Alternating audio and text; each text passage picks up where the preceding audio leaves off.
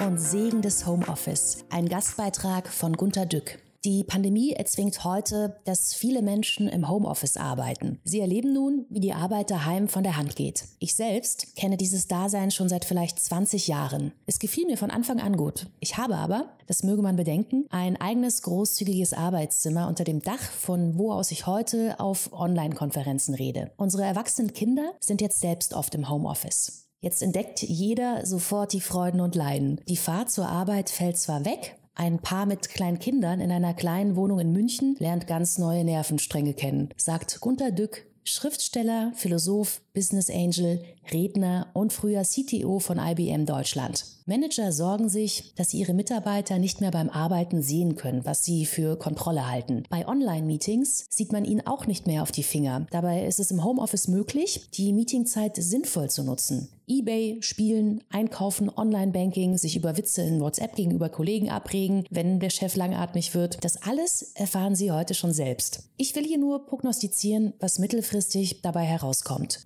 Büroräume stehen oft leer. Massentierhaltungsgroßraumflächen sind spärlich besetzt. Manager überlegen, wie sie ihre Mitarbeiter steuern können. Sie klagen, ich kann sie nicht mehr sehen. Außerdem regt sie die friedliche Ruhe im halbleeren Großraum auf. Autos zeigen vor dem seltenen Start an, Batterieladung schwach. Mitarbeiter bekommen Stress in zu kleinen, teuren Innenstadtwohnungen.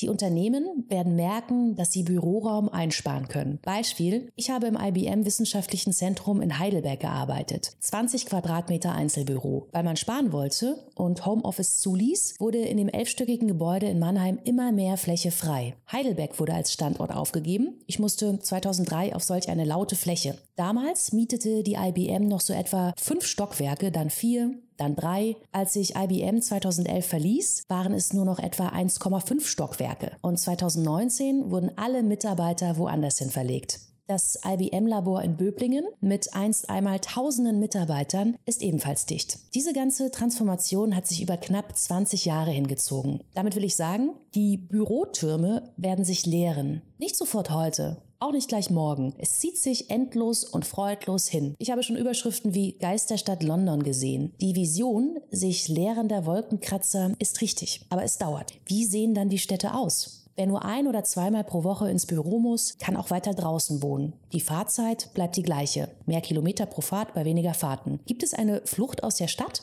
Manager brauchen andere Kontrollinstrumente, wenn es keine Zeiterfassung vor Ort gibt. Sie schalten um auf Ziele. Es wird nicht mehr traditionell gemessen, wie lange man arbeitete, sondern wie viele Vorgänge man schaffte. Das setzt die Mitarbeiter großem Stress aus, denn nun sieht jeder, wer wie viele Vorgänge oder wie viel Umsatz gemacht hat. Leistungsschwächere Mitarbeiter könnten es mit Überstunden versuchen, doch noch viel zu schaffen. Aber die Leistungsträger wollen befördert werden. Sie gehen bei den Überstunden bis zur Selbstausbeutung, die etwa im Beratungsberuf fast normal ist. Manager können jetzt die Ziele unmenschlich erhöhen, weil sie den Mitarbeiter nicht in die Augen sehen müssen. Er ist im Homeoffice. Wenn in einem Unternehmen viel von Balance, Wellbeing oder Wellness die Rede ist, mildert und kaschiert es schon die Schmerzen der Ausbeutung. Die Kosten für die Büroräume sinken. Das Unternehmen sackt Nebengewinne ein. Nehmen die Gewerkschaften das zeitig zur Kenntnis? Muss nun nicht der Unternehmer Teile der Miete übernehmen? Sagen wir ein halbes Zimmer bezahlen? Bei Beratungsunternehmen gibt es kein Danke. Werden wir nun, da Homeoffice weiter verbreitet ist, unsere Interessen wahren? Da man nicht mehr so oft zur Arbeit fährt, halten die Autos länger. Das wird Auswirkungen auf die Industrie haben. Für die Arbeit im zukünftigen Auto-Office wäre es gut, selbstfahrende Autos zur Verfügung zu haben. Familien könnten sich gemeinsam ein Auto kaufen. Unternehmen können ihren Mitarbeitern Mitfahrgelegenheiten per App organisieren.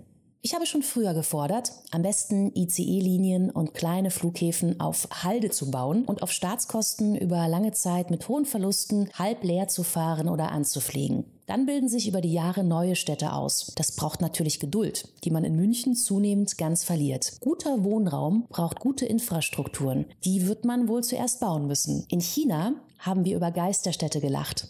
Wir lachen eben immer und schließen die Flughäfen gleich wieder, wenn die Gäste ausbleiben. Wir müssen aber Jahre warten, bis die Häuser kommen und die werden gewiss kommen. Dank Homeoffice. Man braucht keine großen Industriewerke mehr vor Ort, um dort gute Arbeitsplätze zu haben.